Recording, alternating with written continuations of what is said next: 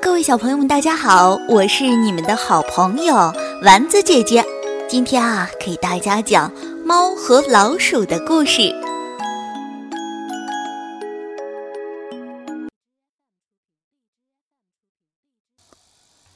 有一年春天啊，极其寒冷，北风呼呼的刮着，枯枝无力的吱吱作响，做着最后的挣扎。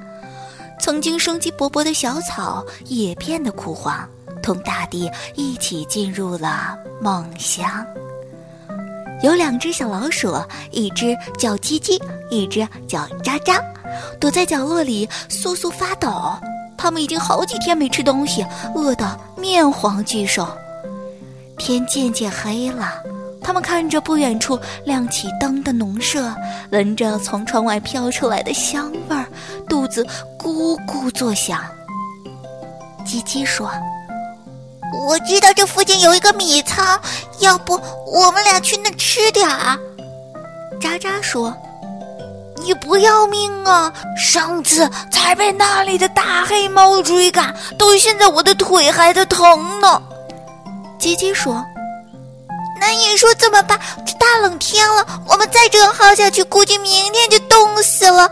再说了，我们吃点就走，不在那里待太久。渣渣想了想，肚子实在是太饿了，于是就同意了。两只老鼠轻手轻脚地来到了米仓门口，他们说好了，一人看门，一人先进去，等到同伴吃饱了再来换自己。鸡鸡先进去了，哇！米仓里到处都是粮食，散发着阵阵香气。鸡鸡等不及，一头扎进了粮食里，狼吞虎咽地啃了起来，一下子就把渣渣忘到九霄云外了。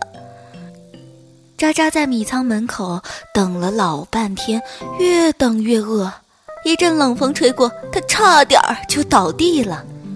他一边埋怨鸡鸡吃东西慢，一边快步走进米仓。当他看到鸡鸡在那里吃的滚圆的时候，顿时火冒三丈，风一样的跑到了鸡鸡身边，大口大口的吃粮食，边吃边用爪子拼命的挠鸡鸡。鸡鸡吃的正香，被渣渣爪子一挠，顿时火冒三丈，跟渣渣打了起来。响声惊醒了旁边睡觉的大黑猫，只见它。喵了一声，从地上扑了上来，紧紧地抓住鸡鸡，再用雪亮的牙齿死死咬住渣渣的脖子。鸡鸡拼命地挣扎，四条腿飞速地乱拨，嘴巴还吱吱地乱叫，好像在喊：“救命啊！救命啊！”不一会儿，就把那两只老鼠给咬死了。大黑猫这才松开了嘴巴，把两只锋利的前爪搭在了老鼠的身上。然后三下五除二就把老鼠吃了个精光，只剩下一条尾巴。夜还是那么安静，天气依旧那么寒冷，一切都那么平静，仿佛什么事情都没有发生过一样。